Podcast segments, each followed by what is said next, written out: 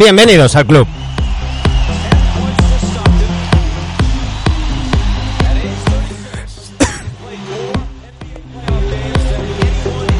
Casi muero en directo. Aquí seguimos, seguimos con las previas de los diferentes equipos de la NBA. Ya sabéis que el 18 de octubre comienza una nueva temporada de la mejor liga de baloncesto del mundo. Y hoy, aunque los que estáis por Twitch o nos estáis viendo por YouTube me veis con una camiseta de los Jazz, no, no, no, no, no, no vamos a hablar de los Jazz. Esto tiene truco, hoy vamos a hablar de los Cleveland Cavaliers. ¿Con quién si no? Con el alcalde, nuestro alcalde favorito, Rafa Hernández Brito.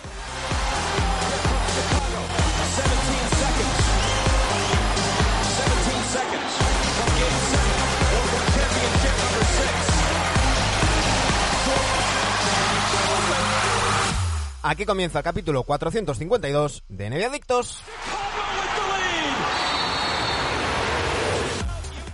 A ver si consigo no morir en directo. Rafa Hernández Brito, Rafa el alcalde, eh, nuestro alcalde favorito. Muy buenas tardes, buenos días para ti. Seis horas menos en Miami, si no me equivoco. Así es, siempre un placer estar. Eh, no es número redondo, no termina en doble cero para estar en el episodio, pero sí un, un, momento importante. Siempre un honor estar con toda la audiencia, con el gran Manu Planetario y por supuesto el último día en la ciudad de Miami antes de viajar esta noche a Cleveland a entregarme por la próxima, que esperemos que hasta el mes de junio, uh -huh. la próxima temporada. Eh, hay que decir que nos estamos saltando un poquito el orden que estábamos haciendo. Estábamos eh, no estricto por número de victorias, pero sí habíamos empezado con los equipos de, de, de lotería, que se habían quedado fuera, incluso del, del. Eh, pero mm, el, la pasada semana se removía todo el, el planeta NBA eh, un saludo a Tony Vidal y a la gente de Planeta NBA. Se removía todo el, todo el planeta con este traspaso de Donovan Mitchell, así que hemos alterado un poquito nuestro, nuestro timing, nuestra, nuestra agenda. Eh, también mm, remarcamos, eh, ya sabéis que Rafa trabaja para los Caps, con lo cual Rafa no podía hablar de esto hasta que no fuera oficial. Por eso no, no, entramos a hablar de ello directamente en el mismo día, sino que, bueno, nosotros preferimos hacer las cosas bien, no hay por qué tener prisa, no iba a cambiar nada desde el fin de semana hasta hoy eh, miércoles, así que vamos con, con, calma. Ah, mira, me dicen, me dicen, Manu, cambia el título del stream que toca la calle. Cierto, cierto, cierto, no lo, no lo he cambiado, no lo he cambiado, lo voy a, a cambiar ahora mismo. muy bien, muy bien. Me encanta, esto es lo que me gusta de, de Twitch, Rafa, que la gente está ahí al, al quite, ¿eh? La, la, atención al detalle es lo más importante. Eh, pues mira, mientras, mientras termino de poner aquí tu, tu nombre, que se vea, que se vea bien. Ahí lo tenemos. Eh, Rafa, mmm, yo creo que antes de, meternos con, con, la previa en sí de, del equipo, en altas, bajas y demás, el hilo que hace Dani Gea en, en Twitter, en arroba nvectosrc en Twitter, todos los días con, con las diferentes franquicias que, que, repasamos, hay que hablar de este, de este traspaso, ¿no? Eh, se ha hablado mucho, mm, yo el otro día con, con Sergio Gimón aquí comentaba que yo debo de ser de los pocos que cree que ha salido bien para las tres partes implicadas. Creo que cada uno consigue más o menos lo, lo que quería. Por cierto, los que es, mm, estáis viendo, sí llevo una camiseta de Utah, pero es que es la de Donovan Mitchell. de los Caps todavía, todavía no tengo. Tiene, tiene, que cambiártela para tu nueva playera favorita, porque ya vi que no, no eres muy fanático de, del nuevo branding de los Cavs. No me gusta nada, me parece muy simple. Y es una pena porque yo creo que, que, últimamente las, las, camisetas de los jerseys de, de, de, las últimas temporadas iban a mejor, eh, incluso los guiños, aquellos Cavs de, de, los, de los 80, los 90, con, en lugar con el fondo blanco, con el fondo negro, estaban, estaban muy bien. Eh, pero, pero esto me parece muy, muy, muy simple, demasiado simple.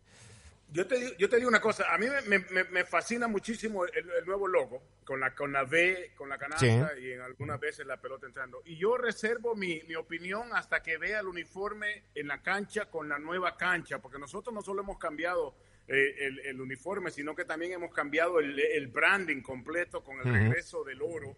Eh, la, la, la, la, organización pensó que esta nueva generación merecía algo propio de ellos, ya que teníamos rato de estar regresando en los uniformes retros, que en aquellos días no eran muy, muy, muy apreciados y cuando los, cuando los traes de regreso 30 años después todo el mundo quiere, quiere tener la, la, playera retro. Pero la noche de apertura contra Washington va a ser, creo yo, la, donde veamos el, el kit completo con la cancha, con, con, el entarimado y del color, el oro de regreso para, para ver lo que vamos a llevar. Eh, recordemos que los, los Caps han, han, sufrido diferentes cambios eh, estéticos que han marcado mucho las, las, las, épocas, ¿no? Muchos recordamos aquella, aquella jugada con Craig Hilo, el, el, the shot de, de, Jordan, eh, aquella camiseta que yo recordaba ahora que para muchos nos recuerda a Sean Kemp, eh, aquella camiseta azul con, con, las, con, con, las letras en rojo, creo recordar, de, de Brad Doherty. Y, y, luego cuando llegó LeBron James sí que hubo un cambio de branding, que hay que decirlo, esa camiseta era muy chula con la espada y, y, y demás. Otro cambio cuando se cuando se fue pero luego volvió y más o menos siguió ahí y, eh, se, se, instaló aquello del vino y oro y, y, ahora se vuelve un poquito por ahí. Uy ah, ah vale aquí estamos. Que se nos fue Rafa por un segundito. No no no. Eh, y ahora estamos otra vez vuelve el oro no a la, a, a, al look eh, tanto en el parquet como como en los logos y demás de al branding de, de los Caps sí. Se ve muy bonito, que te digo una cosa, Pratt Doherty, mencionas el uniforme. Él recuerda, él nos decía que cuando salió ese uniforme, ni los fanáticos ni los jugadores eh, era, era, le gustaba el uniforme. Y después regresó hace unos años y todo el mundo loco por el celeste con, con anaranjado y negro. Bueno, hay que decir que... Para eso eh, se hicieron los colores. Sea, sea como sea una camiseta, si va acompañada de éxito siempre se va a recordar mejor que, que, si, que si no es así. Que si no es así. Eh, te decía que, que el, el, el, pasado... Ahora ya, ya me pierdo un poco con los días. Creo que fue el, el martes o el miércoles... No, el jueves creo que fue. Miércoles, martes, miércoles. miércoles ¿sí? Martes, miércoles. El pasado eh, miércoles nos encontrábamos, nos, eh, nos encontramos con la sorpresa del, del traspaso de Donovan Mitchell a, a los Caps.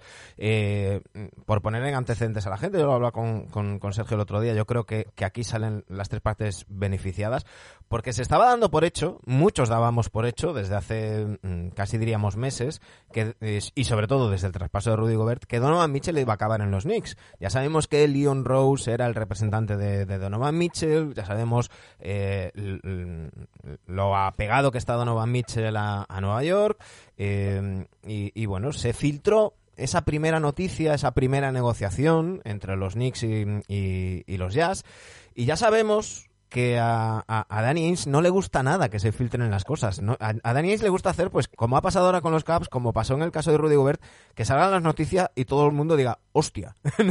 no, que nos quedemos así como diciendo, ¿qué ha pasado aquí? ¿De dónde ha salido esto? Si, si nadie había filtrado ni el más mínimo, ni más mínimo rumor. Eh, en ese sentido, otra vez más, Rafa, eh, Kobe Altman, al que yo creo que no se le está dando el mérito que tiene este general manager, Kobe Altman ha sabido moverse sin que, sin que nadie se lo esperara. Se ha sacado un movimiento de, de dentro de la chistera, eh, igual que hizo en su día incorporando a Jarrett Allen, que no nos olvidemos de, de, eso, que era un traspaso que a los Caps ni les iba ni les venía y apareció y se llevó a Jarrett Allen. Y, y se han hecho, eh, después de que los, los Knicks anunciaran la renovación de, de RJ Barrett, recordemos renovación que incluía la Poison Pill, eh, que complicaba más el, eh, la, negociación de un, de un traspaso, eh, pues efectivamente se, se arregla el, el traspaso con, con, los Caps y, se completa. Un traspaso que lleva a, a Colin Sexton, eh, a que tú llamas el Torito, eh, con un sing and trade, cuatro años 70, 72 millones, a, a Utah, a Lauri Markkanen, al, al rookie seleccionado en el, en el draft de, de 2022, que siempre me cuesta acordarme del, del nombre. Ocho Akbaji. Akbaji, justo. Y tres eh, rondas no protegidas y dos swap. Es decir, la posibilidad de cambiar la, el pick con eh, los, con los eh, Jazz y los Cavs en, en dos años di diferentes. ¿Cómo lo has vivido tú desde, desde dentro, podemos decirlo, aunque estuvieras en, en Miami, cómo se ha vivido todo esto y cómo se vive en una franquicia en la que uno tiene la sensación de que eh, se están tomando decisiones valientes, se están tomando decisiones proactivas y, pillando por sorpresa a, mucha gente. Sí, mira, y tocaste muchos puntos importantísimos. El primero, creo yo, lo de Kobe Altman, el presidente de, operaciones de los Cavs y el gerente general Mike Gansey, que han hecho una, una, ha sido el bombazo del verano eh, como comentan en el chat, el día que terminaba el traspaso de, fútbol, la fecha de traspaso de fútbol, le cae la, el golpe, ¿no? De, es que fue, fue trending topic, Rafa, fue trending topic en Europa y trending topic número uno en Europa y en España el día del cierre de traspasos de la, del, fútbol europeo. O sea, es, algo, es una barbaridad. El, otro día, eh, eh, escuchando a Zach Lowe, decía, el 1 de septiembre, donde nunca pasa nada, si hay un día que puedes estar en casa tranquilo, que no pasa nada, pues justo ese día, pues toma. Ese día fue el del golpe. Y es segunda vez, como tú lo mencionaste, que dice Kobe Altman. Y recordando que Colin Sexton fue la primera pieza del equipo que le entregaron a Kobe Altman, que había ido a cuatro finales consecutivas, recordaremos, recordando el último año de LeBron en el 2018. Kobe Altman consigue, la, imagínate, él abre la puerta de la oficina y la primera noticia es Kyrie Irving quiere ser trasladado, ¿verdad? Cuando él toma posesión de, la gerencia de los Cavs. Hace ese cambio que al final del día, creo yo, termina ya con esta salida de Colin Sexton a, a Utah, pero en los años en, la que, en los que sufrimos ganando 19 partidos por temporada y apenas llegando a 20, 22 partidos, Colin, Altman hizo la, tarea de, recaudar bienes, se podría decir, eh, en todos esos cambios que hizo, la llegada de todos esos jugadores que vinieron del oeste, del mismo Utah, cuando vino, cuando vino, eh, ¿cómo se llama el jugador que mandaron, el australiano que mandaron para, en el cambio con Jared Allen? Eh, se me escapa el nombre en estos momentos, pero eh, muchos cambios y mucha colección de selecciones en la que Kobe Oman ve el punto del año pasado con la llegada de Javier Allen, en el que deja de pasar en estar en situaciones de coleccionar eh, bienes y, y, selecciones, ahora a construir. Yo creo que este cambio y la llegada de Donovan Mitchell para ya esa situación en la que los casi estábamos entrando con una expectativa a mejorar esas 44 victorias del año pasado, a ser considerado, diría yo, uno de los mejores equipos en el este, considerando la inconsistencia que ha existido en el poder del este, mientras Golden State ha estado dominando en el oeste, con excepción de los, de los años que estuvo golpeado todo el mundo. En el este, desde que los Cavaliers fueron a cuatro años consecutivos a las finales, no ha habido uno que repita. Milwaukee, Boston, Toronto y el Heat han sido los cuatro que han ido. O sea, existe ahora, obviamente, equipos mucho más poderosos como los, Nets. Quién sabe cuál, cuál, va a ser la situación mental en ese equipo con las dos estrellas habiendo pedido que los mandaran para otro lado y ahora. ¿Has, visto el tweet de, de, de Kevin Durant reclamando un 99 en el 2K?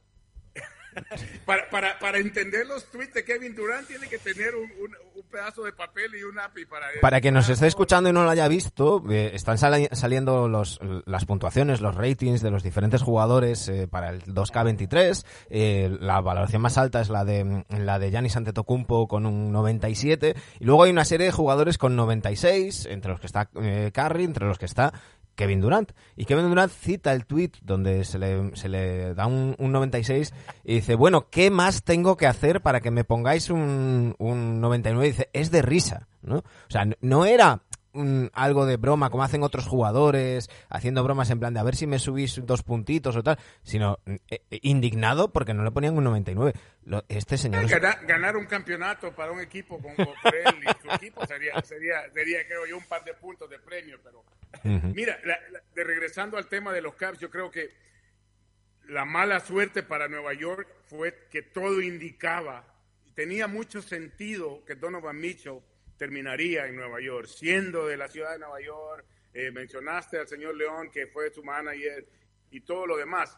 Pero yo creo que eso puso al equipo de los Knicks en una situación muy cómoda, pensando que esa era la única opción que tenía el equipo de, de Utah. Los Cavs, según informes, y, hicieron su primera inquisición acerca del, traspaso en, en, principio de la liga de verano. Y como cualquier traspaso de superestrella que sucede en la NBA todo el tiempo, es difícil, por ejemplo, la, cuando, cuando Kevin Durant quería irse, yo quiero ir a Phoenix. Era obvio que él llegando a Phoenix no iba a ser el Phoenix con Devin Booker, y, porque los Nets iban a querer dar algo de regreso. Claro. Y esto creo yo es la base grandísima aquí de la historia, es que no es que no dimos nada por, por Donovan Mitchell, porque sí dimos eh, al hombre que fue la fundación de la, de la reconstrucción, un hombre que fue el líder anotador en el equipo en esos años en los que, estamos disfrutando los, eh, los, frutos, valga la redundancia ahora, pero... Eh, el core, la base, Javier Allen, Evan Mobley y Darius Garland, que se quedan para disfrutar y conjuntarse con, con Donovan Mitchell, creo que esa es la gran hazaña de Kobe Oman. Muchos pensarán que fue, fue, fue mucho los picks, pero eh, mi abuelita hablaba acerca de más vale pájaro en mano que 100 volando, ¿no? Pero mira, Rafa, yo, lo veo de una manera muy, muy sencilla. Yo creo que eh, en un traspaso eh, nunca hay, hay gente que se empeña en, ver ganadores y perdedores de los traspasos. Generalmente los traspasos que se hacen es porque todos se consideran en parte ganadores de, los traspasos y cada uno consigue, consigue lo que quiere. Eh, en este caso, los Jazz habían dejado claro que querían rondas de draft. Nueva York tenía ocho rondas de draft disponibles y los, los, eh, los Jazz las querían sin protección. Eh, en la última noticia que tenemos, según que según diferentes fuentes, eh, los, los Knicks ofrecen a, RJ Barrett, ofrecen a, Grimes y dos rondas sin protección y luego dos rondas eh, protegidas. Una, una protegida top 5 y la otra protegida top 14. el caso es que intentaban meter algún otro jugador, encontrar un equipo, que un tercer equipo, ahí es donde sonaban los Lakers, pues que se pudiera llevar a Iván Fournier y, demás. Pero es que los Jazz no querían más jugadores, los Jazz querían rondas de draft. Y lo, y lo dejaron muy claro. Y los Knicks tenían para darle muchas rondas de draft. algo que señalaba el otro día Zach Lowe, que me parece muy, muy importante y que también comentó Bobby Marks, es que los Caps le dieron lo que tenían. Es decir, no cabía, mm, mm, eh, no daba pie a que mm, Danny Ainge dijera, no, no, es que quiero una ronda más. No, no me, no me puedes pedir una ronda más porque no la tengo. Tengo estas tres rondas, te doy las tres rondas y dos swaps. Y realmente, los Caps, es lo que dices tú, al final se va Sexton, que estuvo lesionado la temporada pasada y no jugó, se va a, em, lo diré, a, Baggi, me aprenderé su nombre, lo prometo, que, que es rookie, que tampoco estaba la temporada pasada, con lo que al final, de facto, en jugadores de rotación, es cambiar a Markkanen por Donovan Mitchell. Eso también es un triunfo para, para, los Caps. Pero es que yo voy más allá. Yo creo que también es un triunfo para los Knicks, porque con todo lo que hubieran dado los Knicks, los Knicks no tienen la base que tenían los Caps para recibir a Mitchell. El impacto de Mitchell no hubiera sido el mismo en los Knicks que el que va a ser en los Caps. Y eso, y esto creo que tuvo mucho que ver con, con el, la, la, inhabilidad de los Knicks de comprometerse a dar eh, rondas de, sin protección y a tanto tiempo. Los Caps han dado hasta el 29. Esperamos que con los tres que se quedan, que están todos firmados y con opción para los Caps de firmarlos con, con, con, con deals eh, al máximo, más eh, me imagino que Donovan Mitchell, desconozco todavía, pero estoy seguro que vendrá con sus bird rights porque todavía sigue con el mismo equipo. o sea, los Caps tienen la habilidad de mantener este conjunto por mucho tiempo y esa es la idea de, de Kobe Altman. No es para ganar esta temporada o la próxima, porque todavía falta, pero sí es para construir. Tienes a cuatro jugadores por debajo de los 25 años, tres de ellos que fueron todo estrella el hmm. año pasado y el cuarto que creo que se quedó porque habían dos ya en el equipo con Garland y, Evan Mobley. que no llevaron a Evan Mobley, pero termina siendo quizás la mejor pieza de los cuatro, Evan Mobley, y, creo que algo que han tenido, han podido construir Dan Gilbert, el, dueño de los Cavs, que por fin ha logrado tener una consistencia, no solamente en la gerencia con Kobe Altman, que fue el primer gerente general en recibir una, una extensión sino que también ya ha firmado eh, el señor eh, JB Bickerstaff, que ha sido una pieza fundamental en esa química que se habla, que han construido Allman y, JB Bickerstaff. Y de nuevo, la habilidad de traer una pieza del porte de, Donovan Mitchell sin destruir lo que se construyó el año pasado a, un nivel de que mantienen la fundación, creo yo que es una hazaña tremenda a nivel de gerencia de los Cavs y ahora solo falta ver cómo va, cómo va a cuajar todo. Y Créemelo que conociendo a la organización de los Cavaliers hicieron la búsqueda necesaria para averiguar cómo la parte humana de Donovan Mitchell viene a cuadrar con lo construido y con lo logrado el año pasado. Y si no hubiese sido el caso de que estaban de acuerdo todos que eso cuadraba, créeme que los Cavs no se hubieran puesto a poner todas las fichas en la mesa como lo hizo Kobe Oldman. Así que se espera, son jugadores de un nivel altísimo. No me, no me preocupa en lo absoluto si Donovan Mitchell y Garland van a cuajar, porque Garland es un armador de primera, Mitchell es un creador. Y, y para todos los que hablan que si se dio mucho o no, mano, ¿cómo y cuántas veces habíamos hablado que los Cavs necesitaban una, una mejora en la posición 2? Sí, y, alguien y un creador de tiro, un, alguien que se pudiera generar sus propias eh, oportunidades en los finales de partido, que fue lo algo que le pesó al final de temporada eh, a los a los Caps, porque toda la responsabilidad caía sobre eh, Darius Garland y así era, pues cuando solo hay una opción siempre es más fácil dentro de lo complicado que es, pues pues pues pararla. Tresek nos pregunta cómo veis el encaje de Mitchell con Garland, luego te preguntaré hacia el final del, del programa.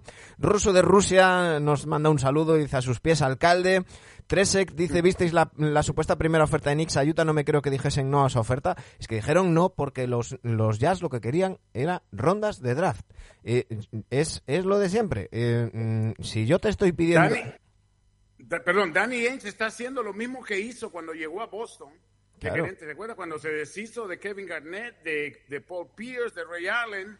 Y, ahora estamos viendo el fruto los últimos años de lo que logró hacer y eso es exactamente lo que está haciendo ahora al llegar a Utah. Claro, es como si yo si yo quiero una hamburguesa y me traes una ensalada y me dices, no, es que es una ensalada magnífica, pero es que yo quiero una hamburguesa. No me, pues esto es lo, esto es lo mismo. Eh, Martínez VR dice, ¿es posible que Mitchell también haya dicho sí a Caps sabiendo que quien decide es la franquicia por Ricky? En, Utah se hicieron buenos amigos y una vez hecho el traspaso en Twitter se han hecho muestras de cariño entre ambos. Mitchell no, no pudo decir nada. a Mitchell en estos casos, ya sabes sabéis que los en estos casos de traspasos hay franquicias que preguntan a los jugadores, hay franquicias que no. En este caso, por lo que eh, mm, se ha podido saber, no le han preguntado. Pero sí que es verdad que la presencia de Ricky es algo que le ha gustado mucho a, Donovan Mitchell. Eh, luego subió una foto con una camiseta de los Cavs de, niño y, no, no le ha molestado ni, ni mucho menos. Pero los Jazz no consultaron a Donovan Mitchell ahora, a la hora de hacer el, el, traspaso. Y no, y no olvidemos que la llegada de, Ricky Rubio a Cleveland fue para ayudar al desarrollo de de Darius Garland, ya que habían optado por quitarle un poco el balón a, Colin Sexton y dejar que Darius Garland tomara un poquito más de protagonismo. Y el primero en hablar en aquel entonces fue Donovan Mitchell, hablando de las maravillas que había logrado él con el apoyo y la veteranía de, de, Ricky Rubio en su oído. Así que créeme lo que eh, sí se hablaron y estoy seguro que Ricky Rubio dio una buena recomendación acerca de lo de Cleveland porque él, él está encantadísimo en Cleveland y prueba está que está de regreso. Ahora hablaremos de ello. Si te parece, vamos a repasar los movimientos de esta postemporada de los Cleveland Cavaliers.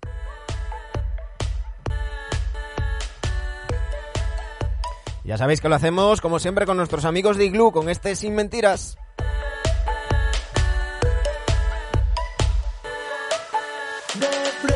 Unos Cleveland Cavaliers donde continúan Jarrett Allen, Darius Garland, Caris LeVert, Kevin Love, Evan Mobley, Isaac Okoro, Chedi Osman, eh, Dylan Weinler, Lamar Stevens, Dean Wade y R.G. Nemhart.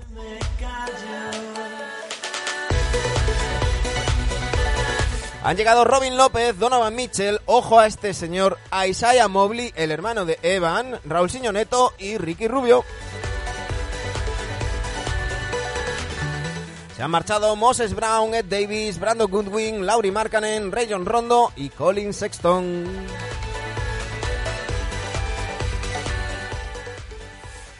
Rafa remarcaba el tema de Isaiah Mobley porque, eh, bueno, ya sabemos que en verano hasta salen vídeos de, mm, de Ben Simmons metiendo triples. O sea que todo, todo lo puede el verano.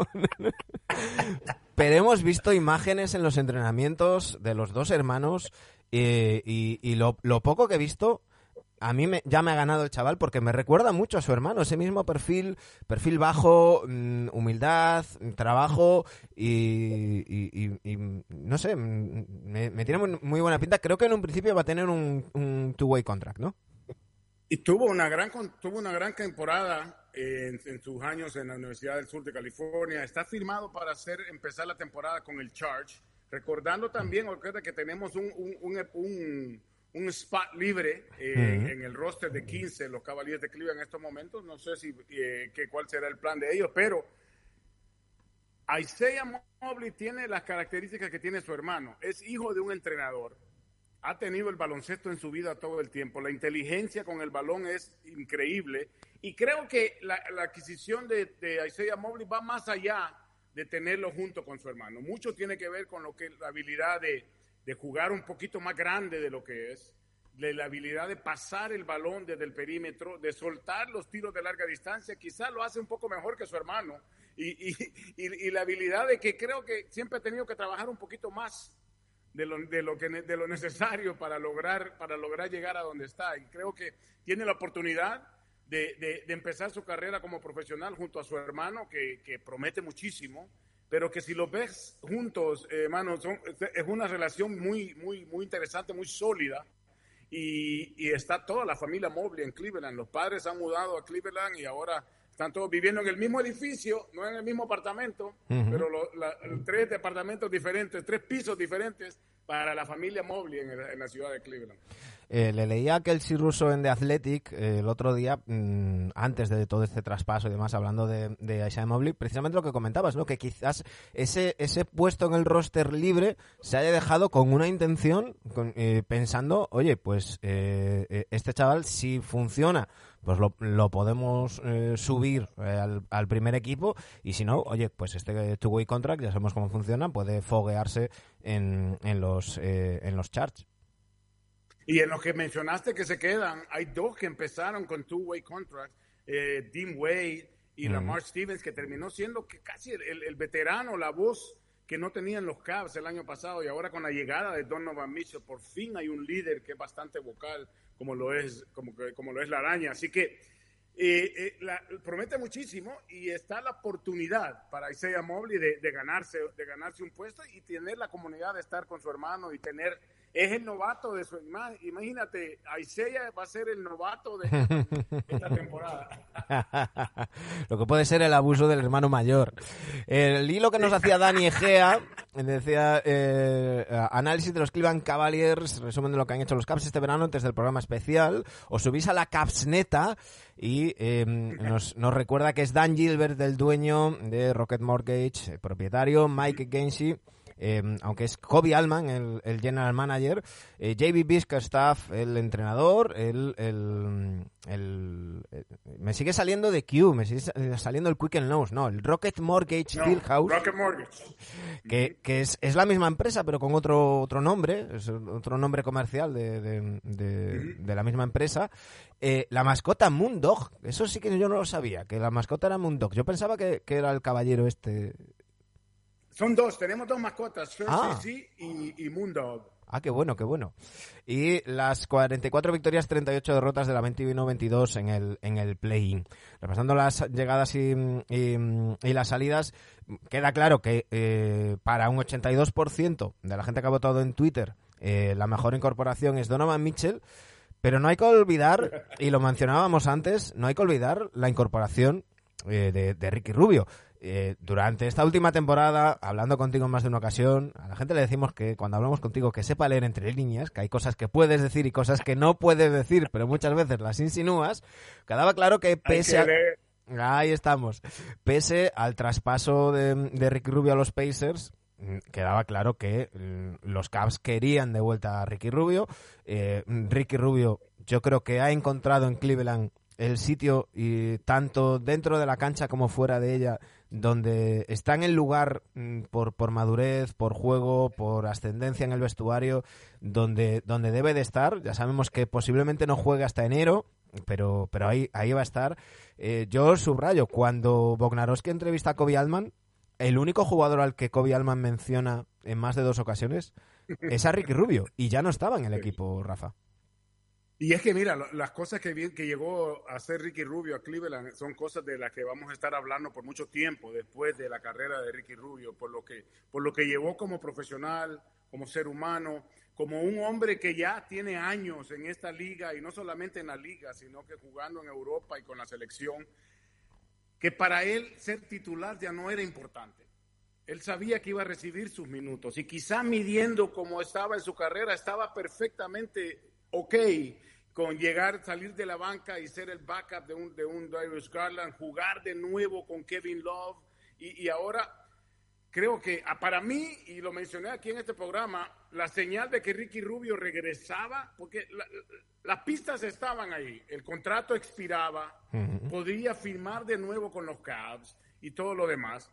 Pero para mí, la señal de que Ricky Rubio estaba contento en Cleveland fue cuando el 31 de diciembre, un par de días después de haberse lesionado por segunda vez su rodilla, estaba detrás de la banca diciéndole al equipo que él estaba con nosotros. Yo creo que eso dejó mucho. Cuando lo fácil hubiera sido, lo fácil hubiera sido, oye, me acabo de ahora.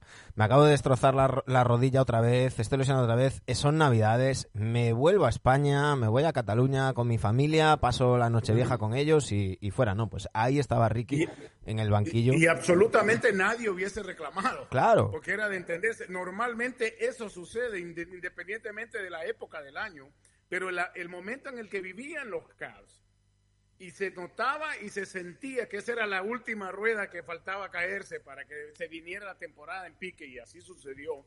Creo que esa fue la pista, pero de nuevo, lo que Ricky Rubio trajo, lo que yo puedo presenciar en las prácticas, en los viajes, en el avión, la manera que lo respetan los jugadores, eh, creo que es algo que dice muchísimo. Y si te pones a pensar, la llegada de Donovan Mitchell, la llegada de Jaúl Neto, y Ricky Rubio, los tres jugaron en Utah y llegan ahora y Ricky ahora es el, de nuevo la, la pega entre todos estos pedazos que acaban de llegar. Creo que es algo que Ricky Rubio, de nuevo, se le está pagando por mucho más de lo que él hace en la cancha, que fue fenomenal, importantísimo y clave para los Cavs el año pasado. Si Ricky Rubio no se lesiona contra Nuevo Orleans en ese partido que estaba teniendo casi un triple doble, estamos hablando de otra situación, pero de nuevo, las cosas pasan por algo. Quizás si llegamos a los playoffs no hacen el cambio claro. o no hubiéramos estado más tranquilos y contentos que llegamos a los playoffs. Y si mi abuelo tuviera ruedas, pues sería una bicicleta. hay que hay que analizar lo que lo que tenemos en, en, nuestras manos. Em, ahora hablaremos de la llegada de, Donovan Mitchell. Nos preguntabais por, por el encaje con, con Darius Garland. Em, yo creo que mi única duda en este caso, porque hemos visto durante la carrera de Donovan Mitchell en la NBA, en los Jazz, como ha habido un cambio en, eh, principalmente en su entorno con declaraciones apuntando a que tenía que salir de Utah eh, queriéndole enfrentar que yo creo visto con perspectiva yo creo que era más un tema del entorno que del propio Donovan Mitchell con Rudy Gobert a los que sobre pista pues pues vimos bien. Luego tuvimos esos detalles feos al final de la pasada temporada donde no le pasaba apenas la, pelota. Eh, mm, mi duda está más en el vestuario que, sobre la cancha. Donovan Mitchell es, una figura, me encanta, tengo su camiseta, no es, no es por, por casualidad. Eh, pero, pero mi duda es si, si porque mm, mm, eh, Pablo Mateo nos, nos decía el otro día por línea interna, decía, yo creo que la gente sobrevalora a Donovan Mitchell. Bueno, yo creo que depende de qué entendamos por lo que es Donovan Mitchell. Yo creo que, que estamos todos más o menos de acuerdo que no es un jugador franquicia, no es uno de esos 9, 10 jugadores que por sí solos te meten en segunda ronda de, de playoff. Eh, pero eh, cosa que yo creo que sí que puede llegar a ser Evan Mobley. Yo creo que la clave va a estar si, como hasta ahora hemos visto en estos Caps, todos han funcionado como un grupo y todos a una, sin, sin celos, sin envidias, eh, alegrándose de los éxitos de otros. Y en ese sentido, me ha gustado mucho cómo han, recibido en Twitter los diferentes equipos, eh, los diferentes jugadores a, Donovan Mitchell, empezando por el propio Darius Garland, que ponía un 10 y una araña. Eh, mi duda es si, si, si Donovan Mitchell va a llegar y va a aceptar ser uno más en el engranaje, sabiendo que eso le puede llevar al, éxito, aunque eso implique ser eh, a lo mejor en dos años el segundo de Man Mobley, o si va a querer un poco más de, protagonismo. Eh, me imagino que también es un poco la duda en Cleveland, ¿no? Yo, mira, yo no sé cómo tú puedes decir que sobrevaloras a alguien que ha promediado por lo menos 20 puntos por partido en su carrera. Eh, y cada año ha ido mejorando. Tres veces todo estrella llevó a Utah a tener el mejor récord en la NBA, jugando en la conferencia del oeste, jugando junto con un Rudy Gobert que, como ya mencionamos, es buenísimo a la defensiva, pero Al otro lado eh, habían problemas. Y si tú pones el, equipo con que Utah tuvo el mejor récord de la liga hace unos años, a la par de lo que va a tener, eh, lo que promete el equipo de los Cavaliers en lo que a talento alrededor de Donovan Mitchell se refiere, yo creo que eh, estamos hablando de dos, dos, situaciones completamente diferentes. En estos momentos tiene la razón, no podemos decir que Mitchell es uno de los primeros 10 jugadores en la NBA, pero yo creo que sí es una pieza importantísima para construir un campeonato, hmm. para acompañar a un, a un, para encontrarse, yo creo, con, un, con una mejor situación con Javer Allen, que está más dispuesto a sacrificar más a la ofensiva y agarrar lo que le toque a la, a la, ofensiva y hacer lo suyo de protegiendo la canasta, con un Evan Mobley que le va a abrir muchísimo la pintura a, a un a un Donovan Mitchell, porque es un jugador de siete pies, no como Rudy Gobert, que nadie se preocupaba por él tener la pelota en el perímetro. Cuando Rudy Gobert tocaba la pelota fuera de la línea de tres, el defensor se alejaba hasta dentro de la pintura. se, iba a, tomar, a tomar un bocadillo. sí, con Mobley no puedes hacer eso. La llegada de Robin López, que aún no hemos tocado, que al principio parecía solamente un backup de Javer Allen, pero ahora con la salida de Larry Markkanen, tienes otra vez la, situación de, ese, jumbo lineup, ¿no? Que, realizaron los Cavs. Así que yo creo que un jugador del calibre de Donovan Mitchell que quiere ganar, tiene hambre de ganar. Todos están en el negocio por, por querer ganar campeonatos. Y va a llegar a una situación que no te lo digo porque yo he sido parte de ella por los últimos nueve años, sino porque he estado en diferentes camerinos y he estado en diferentes situaciones y lo que los Cavs han construido en lo que se refiere al equipo primero y demás, hacer lo tuyo por lo que quiere lograr el equipo, que fue lo que logró JB Bickerstaff el año pasado, que cada quien comprara su rol en la película y después sentarnos a verla. Creo que Donovan Mitchell va, a sobresalir inmensamente jugando con Darius Garland, que para lo que nos preocupamos por si va a encuajar o no, Darius Garland triplicó su número de doble dobles el año pasado de que había tenido en sus primeras dos o tres temporadas. Y lo hizo incorporando a todo su equipo, haciendo lo que cuando él tenía que anotar 30 30 puntos lo hizo, cuando tenía que conseguir 15 asistencias también lo hizo. Así que creo que del desarrollo de Garland junto a Ricky Rubio y ver cómo puedes crear un juego alrededor tuyo y dejar que el juego venga a ti, creo que es lo más grande que le puede suceder a Mitchell entrando a esto. Y si es un, como dicen en inglés, es un perro alfa Sí. Pero en el camerino de los Cavs yo creo que él se va a encontrar con veteranía como, como Kevin Love y como Ricky Rubio, que el mismo JB Bickerstaff lo dijo el año pasado. El hecho de que esos dos, esos dos hombres compraron la idea, el hecho de que él pudo convencer a Ricky Rubio con una llamada mientras estaba en Tokio metiéndole 38 a los gringos y, y lo pudo convencer que no comprara su contrato, que se quedara esto que está tratando de construir él con un Kevin Love que tranquilamente fue el hombre que más partidos estuvo disponible para los Cavs el año pasado. Rafa, Rafa, permíteme que te interrumpa. Eh, ayúdame a convencer, porque hay gente por, por Twitter y, y, por aquí diciéndome, bueno, la siguiente pieza será Kevin Love ayúdame a convencer a la gente que, los Cavs no van a mandar a Kevin Love a ningún sitio, que es un jugador clave que, que ha estado en las votaciones por el sexto hombre del año, que ha encontrado también su rol después de unos años entre lesiones y, demás, eh, donde no estaba todo lo a gusto que, le gustaría sobre una cancha de, baloncesto,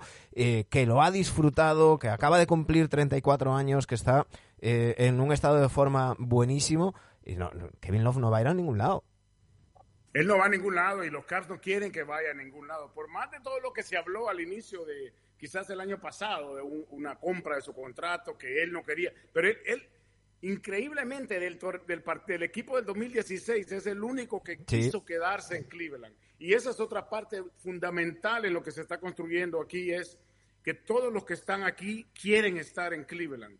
Hmm. y quieren jugar para los Cavaliers y están, han comprado lo que se está tratando de construir. Y creo que es difícil ahora, con la llegada de, de, Donovan Mitchell, no querer ser parte de algo que, promete muchísimo. ¿no? Obviamente todavía nos faltan muchísimas cosas que, de las cuales no dependemos nosotros, como es la salud y lo que nos hizo daño el año pasado, pero lo que hay en el papel es, es algo que creo que no hay un jugador en esta liga que no quisiera ser parte de eso. Para los que dicen que que el Jazz mandó a, Donovan Mitchell a Cleveland como de castigo porque para no mandarlo a, los Knicks, como tú lo estabas mencionando, creo que terminaron haciéndole un favor porque los Cavs y el equipo al que llega Donovan Mitchell en Cleveland es mucho más posible de lo que iba a llegar a, hacer en, el equipo de los Knicks. Y el castigo no sería tanto a Donovan Mitchell como a los Knicks. Recuerdo, a Danny Ainge no le gusta nada que se filtren cosas. No le gusta nada que se filtren cosas.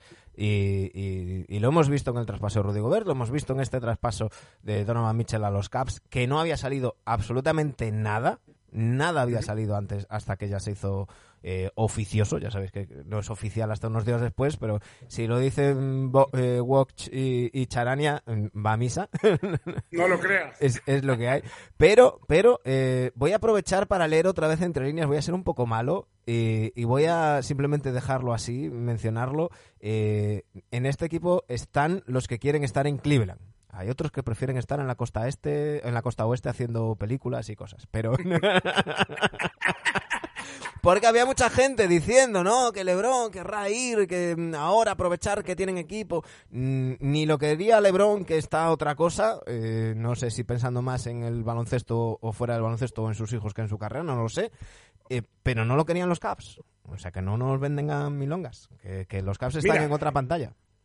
Y yo, yo, yo te digo, te lo digo así, cada quien hace lo que, lo que le conviene más a uno mismo y a su familia y todo lo demás, y nunca voy a cuestionar pero sí te puedo decir con seguridad que los 15, 14 en estos momentos, más los, jugadores de G League, son jugadores que quieren estar y ser parte de lo que Kobe Altman y Mike Gansey están construyendo pues, en, Cleveland. Y creo que junto con JB Bickerstaff y la llegada de Luke Walton al, cuerpo técnico, creo que se mejora toda, todísima la, la acción porque son jugadores jóvenes siendo guiados por técnicos jóvenes entre Coach Buckner, Coach Bickerstaff, Coach Walton y, y, y, Antonio Lang. Y el grupo es joven y, creo que se relacionan muy bien entre todos ellos. Y eso es algo que, que ok, no le puedes poner un número a, la, columna de victorias, pero sí afecta ese número de la manera que, que, tenemos nosotros la, la convivencia en equipo dentro y fuera de la cancha.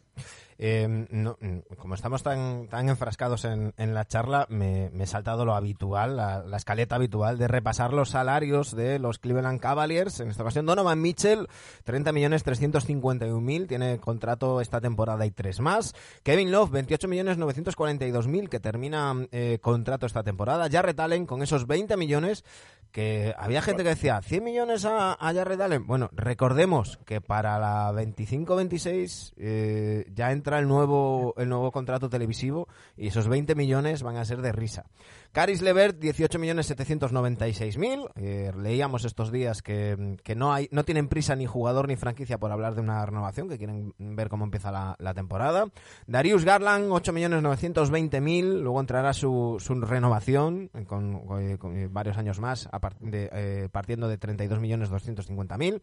Evan Mobley, 8 millones 478 mil. Contrato rookie. Chedi Osman, 7 millones 426 mil. Isaac Coro, 7 millones 40 mil. Ricky Rubio, que ha firmado por tres años años. Eh, cobrará esta temporada 5.853.000. Dylan eh, Windler. Eh, 4.037.000, Robin López 2.900.000, Raúl Siño Neto 2.463.000, Dean Wade 1.930.000, Lamar Stevens 1.782.000, los two-way contras de Isaiah Mobley y RJ Nemhart. Eh, hemos, ha salido el nombre varias veces, pero no nos hemos detenido, mm, Rafa, en una figura que a mí me parece muy importante, que quizás mm, mm, en general en los medios NBA no se le está dando el, mérito mm, que, que, tiene, porque nos quedamos con, con, la estrellaza, la pinta que tiene Van Mobley, nos quedamos con Darius Garland, nos quedamos con Jarrett nos quedamos con tantas cosas que nos olvidamos que hay alguien que ha, tejido eh, o que ha diseñado toda esta maquinaria además de Kobe en los despachos, que es JB Bickerstaff. Tú antes lo decías, lo han, le renovaron en su, en su momento y me parece algo muy importante para todo lo que hablábamos antes del encaje del vestuario. Eh, un entrenador que tiene a todos sus, jugadores a muerte con él. Y, eso es lo importante, como tú sabes, en cualquier deporte, cuando los jugadores están dispuestos a hacer lo que sea por el técnico, el, equipo avanza y va mucho más lejos que cualquier otro equipo. Y JP Bickerstaff ha sabido manejar los egos, ha sabido poner a los jugadores en situaciones en las que están puestos ahí para triunfar Y de nuevo, como te digo, el año pasado fue lo más importante. Le dio a, todos los jugadores y aún a nosotros en el equipo cinco puntos fundamentales que eran core values, valores fundamentales del equipo, que era competir, que era siempre llegar a tiempo, show up, como dicen, que era uno más, como que dice, después que se acababa la práctica, ¿quién está dispuesto a hacer una vez más y, jugar en equipo y todo lo demás y hacer exactamente lo que se le pide a cada quien. Jerry Osman mejoró inmensamente. Y, y JP Bickerstaff, fíjate, otra de las cosas buenas de un técnico, que tomó él la responsabilidad por la mala temporada que tuvo hace dos años eh, eh, Jerry, con la llegada y el cambio de Beeline a Bickerstaff y la, la pandemia y todo lo demás él tomó la responsabilidad por, la, por el bajón que tuvo Jerry Osman y después por la mejora que tuvo pero, ¿qué pasó? La constancia en la mejora de Kevin Love, la constancia en la mejora de Jerry Osman fue Ricky Rubio, el, hombre que los puso a jugar a todos y los acomodó en la cancha. Ricky Rubio es de los pocos jugadores que, tú sabes, siempre dicen, vamos a ver cómo se acoplan y cómo se entienden Donovan Mitchell y Garland, o cómo se entienden Allen con Mobley que acaba de llegar. A Rubio lo puedes poner a jugar con cuatro jugadores que nunca en su vida los ha visto jugar y en un rato ya los tiene descifrados y los tiene jugando y les pone la pelota donde la necesitan. Y yo creo que eso es la segunda unidad que, ha desarrollado también Kobe Oldman y JB Bickerstaff es algo que va, a poder verse el otro año. Y a mayores, a mayores de hacerles jugar, eh, los cuatro le piden que sea el padrino de su siguiente hijo. O sea, eso, eso sin, duda, sin duda. Eh, a, mí me parece muy importante eh, la meritocracia que estableció mm, JB Bickerstaff, porque a veces lo vemos en la NBA que en una temporada tan larga algunos entrenadores son muy cuadriculados y dicen, no, no, no, no, en el minuto 5 fulanito se tiene que sentar y tú vas a jugar 10 porque lo tenemos aquí en el Excel y, te toca. Eh, lo vimos con, Kevin Love, lo vimos con Chedi Osman, lo vimos con diferentes eh, jugadores. Con, antes mencionabas a Lamar Stevens, em, el propio Dean Wade que, entraba y salía. Y, y J.B. lo, lo decíamos claro, no, no, quien se gane el puesto va, va a jugar. Eso hace que tengas pues a los, a los 14 o a los 15 jugadores muy enchufados toda la temporada. Y lo más importante de todo, mano, es que todos están al tanto no se dieron cuenta la noche del partido que no iban a jugar. Claro. O sea, están al tanto de cuáles son los planes del coach. Siempre hay que estar listo, como lo ha demostrado Lamar Stevens y Dean Way, que a cualquier hora puede pasar una, una, lesión y van a llamar tu número y, y, tiene que estar preparado, ¿no? En las prácticas tiene que ganártelo, pero todos están a sabiendas de lo que va a suceder y qué es lo que tienen que estar para qué es lo que tienen que estar listos esa noche. Yo creo que eso lo aprecia muchísimo cualquier persona y un jugador muy mucho más en especial. El otro día decía JB Pickerstaff en una entrevista que una cadena es tan fuerte como lo es su eslabón más débil, ¿no? Y le, estaban preguntando por Dean Wade y decía que apreciaba muchísimo a Dean Wade, eh, a este, este perfil de, jugadores, decía, porque eh, cuando eres golpeado por las circunstancias, necesitas que quien salga de, una situación que a lo mejor lleva cinco partidos sin jugar y, y que salga mm, pensando en el equipo, no en, bueno, pues ahora voy a hacer, voy a tirar cinco veces seguidas a canasta para ver si meto 10 puntos y, me gano más. Tío, no, sabes perfectamente lo que hay y, eso hay que, valorarlo. Está Gordo Barkley por aquí que nos dice llego tarde otra vez. Cross dice arriba el alcalde, hasta ahora no puedo escucharlo, luego se escucho en iBox. Y Gordo Barkley dice algo que, que yo concuerdo, dice, este hombre va a conseguir que me haga de los Caps, aunque era un equipo que me caía bien hasta que llegó Lebron. Eh, mm, hay, que, hay que hacer balance eh, eh, de expectativas, ¿no? nosotros estábamos preguntando en, en, Twitter qué sería un fracaso de temporada para estos nuevos Cleveland Cavaliers, qué sería un éxito. Fracaso, la, la, mayor parte de la gente ha dicho que no hacer playoffs sería el fracaso con un 53,3. Entendemos no hacer playoffs, no clasificarse entre los seis primeros. sería un éxito para el 53,8% finales de conferencia y la gente cree que eh, acabarán en puestos de playoff, un 73,6% cree que quedarán entre el, entre el 1 y el sexto. Eh, Rafa, yo creo que también es importante en estos, en estos CAF manejar las expectativas, ¿no? Porque em, ya sabemos que vivimos en, en, unos tiempos de sensacionalismo, de buscar el click y, y, demás. En muchos sitios se ha hecho los contenders, eh, a finales, tal. Eh, eh, ese es el plan, pero no para esta temporada, ¿no? Yo creo que, este equipo se ha ido construyendo paso a paso y, poco a poco sin ponerse techo, pero, pero sin, sin, tener prisa. Y yo creo que por ahí tiene que ir el, camino, ¿no? Hacer una buena temporada regular y, eh, evidentemente, eh, dar ese paso de estar en el playoff en lugar del play-in y a partir de ahí lo que pueda venir, que venga. Mira, la meta obviamente siempre ganar el campeonato, pero la realidad es siempre diferente y, creo que mejorar, que yo no sé cómo cuántas victorias podrías ponerle tú a Donovan Mitchell. Eh, y con la, con la sustracción de, de Larry Markkinen, pero mejorar las 44 victorias, obviamente. Hay que mantener también bien clarito que tenemos por lo menos a cuatro equipos que hace que no hace cuatro años fueron a la final, como te mencioné anteriormente. Miami, Milwaukee, que fue campeón, eh, Toronto y por ahí se me escapa el, Miami, Toronto, Milwaukee y los Celtics.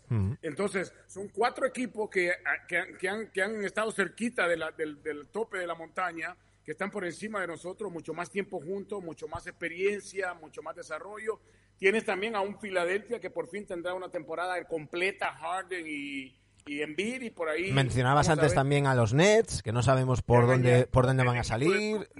Claro, tenemos, tenemos a los Bulls. Es decir, es una conferencia este eh, donde mm, yo creo que podemos hablar de, de siete, ocho equipos que deberían de estar entre los seis primeros. Es decir, que va a haber eh, al menos dos equipos que, que tengan que pasar por el play-in, que cuando termine la temporada regular, digamos, pues, pues no deberían de haber pasado por el play-in, ha sido un fracaso en ese, en ese sentido, pero es que eh, no hay sitio para más. Es decir, hay, solo entran seis directos y ahora falta ver, por ejemplo, yo desconozco la situación de Kyrie ahora con la... se supone que se queda. Se, supone que, que Kyrie, eh, em, si te refieres a lo de la vacunación, eh, solamente no, puede jugar en Toronto. El resto no, no, va a tener no va a tener problema. Eh, cada equipo tiene su, signos de, de, interrogación. ben Simmons, ¿quién va a ser Ben Simmons después de no haber tocado una cancha por mm. un año? Eh, entonces son seis equipos. Creo que la meta sería, obviamente, evitar el play-in y llegar directamente al seis. Aprovechar lo que sea que nos dé la, la, suerte. Tenemos uno de, los, uno de los calendarios más difíciles en los primeros 20 partidos de la temporada, con una visita al oeste, incluyendo noches de back-to-back contra los Lakers y los Clippers, y después visita a Golden State en ese mismo viaje. El año pasado, ese viaje por el oeste fue lo que empezó a, a unir al equipo cuando tuvieron una, una, una, gira de tres victorias y dos derrotas, incluyendo eh, la victoria en, en, Denver para arrancar la gira, que creo que fue lo que unió al equipo a empezar a creer. Pero las expectativas, me preguntas a mí los playoffs, pero de mm. nuevo hay que ser realistas y que hay equipos, incluyendo a los Celtics del año pasado, que obviamente van a mejorar. La mala noticia de Galinari con su lesión eh, eh, les quita esa, esa, mejora que necesitaban, pero la posibilidad existe, ahora va, el, el, ese cliché viejo de a ver quién lo quiere más, ¿no? Pero al final del día, eso podría terminar siendo la diferencia. ¿Qué, qué equipo logra cuajar mejor en esos momentos en los que de verdad te pone a prueba la, la unidad y, y, y el trabajo que se ha hecho? eh, hay, que, hay que recordar la juventud de este equipo. Darius Garland, que, que tiene 22 añitos. Eh, eh, Okoro, 21. Estoy, estoy viendo por aquí. Donovan Mitchell acaba de cumplir 26 hace nada. Eh, Ivan Mobley, Evan Mobley, 21 también. Jarrett Allen, que, que acaba de cumplir 24, 24 años. Eh, bueno, hay, hay ahí unos mimbres sobre los que, que tejer. Y, y sobre todo, pues eso, tener, tener paciencia, seguir, seguir el plan que han, que han hecho los últimos años. No tienen que hacer nada nuevo. Eh, con, con calmas y, manejando bien las, las expectativas. Y sobre todo, yo creo que, que tener un, un calendario duro al principio de temporada es bueno si, si, si, si, vienen las cosas mal, no te vienes abajo, es bueno porque luego vas a recuperar. El propio calendario te, va, te va a dar victorias que otros equipos ya tienen que, que, van, a acabar, van a acabar llegando. Y mire, y otra cosa que no dice el papel, pero obviamente eh, está claro, es que los caballeros por primera vez, desde, por lo menos desde que yo estoy, aún en los años de Lebron, creo que no existía, que tenemos un sistema, tenemos una, una, una, una identidad que es la que JP ha, puesto en el equipo, que es defensa primero y nuestra, nuestra ofensiva es alimentada por lo que logramos hacer protegiendo nuestra canasta y con dos hombres de siete pies protegiendo el aro y con la velocidad que vamos a tener con la juventud que mencionaste, con la creatividad y la habilidad de ir a la canasta de Garland y de Donovan Mitchell y con la inteligencia de Ricky Rubio, el peligro en el perímetro de Kevin Love y Caris Lavert, que no hemos hablado todavía, que es un hombre que está jugando por mucho en su último año, buscando una extensión o buscando ser agente. O sea, todo está para que logre cuajar bien eh, eh, para los Cavs a, medida que va arrancando el, el, boot de la temporada. Ojo, y, lo mencionabas antes, la incorporación de Robin López. Ojo, no, no veamos quintetos de 21 pies, como lo llamabas tú, con Evan Mobley de 3. A mí no me sorprendería. Es que e, esa es la, la oportunidad que tiene JP Bickerstaff ahora de probar qué es lo que va a hacer, porque en realidad no, no tuvimos un, un, un backup pivot el año pasado, porque era o Dean Wade o Kevin Lobo bajaban a Mobley, que todavía no tiene el cuerpo para, para pelear con, con, los pivots de la... Imagínate que el peso de Evan Mobley con, con Steven Adams. Claro. no, se compara. Pero ahora con Robin López, que es un, es un jugador, un pivot natural, creo que le da la habilidad de nuevo. Estoy seguro que ya el cuerpo técnico de los Cavs están trabajando en combinaciones y en cosas, así como salieron con, el, con los tres eh, grandes el año pasado, para sorpresa de todo el mundo. Eh, otro tipo, Robin López, muy querido en los vestuarios, ha pasado por muchos equipos, ya sabemos que su calidad baloncestística no es de un jugador titular en, la liga, por eso ha pasado por muchos equipos, pero en todos ha dejado muy buenos recuerdos. Eh, no tanto entre las mascotas, tranquilidad para las mascotas de los Caps.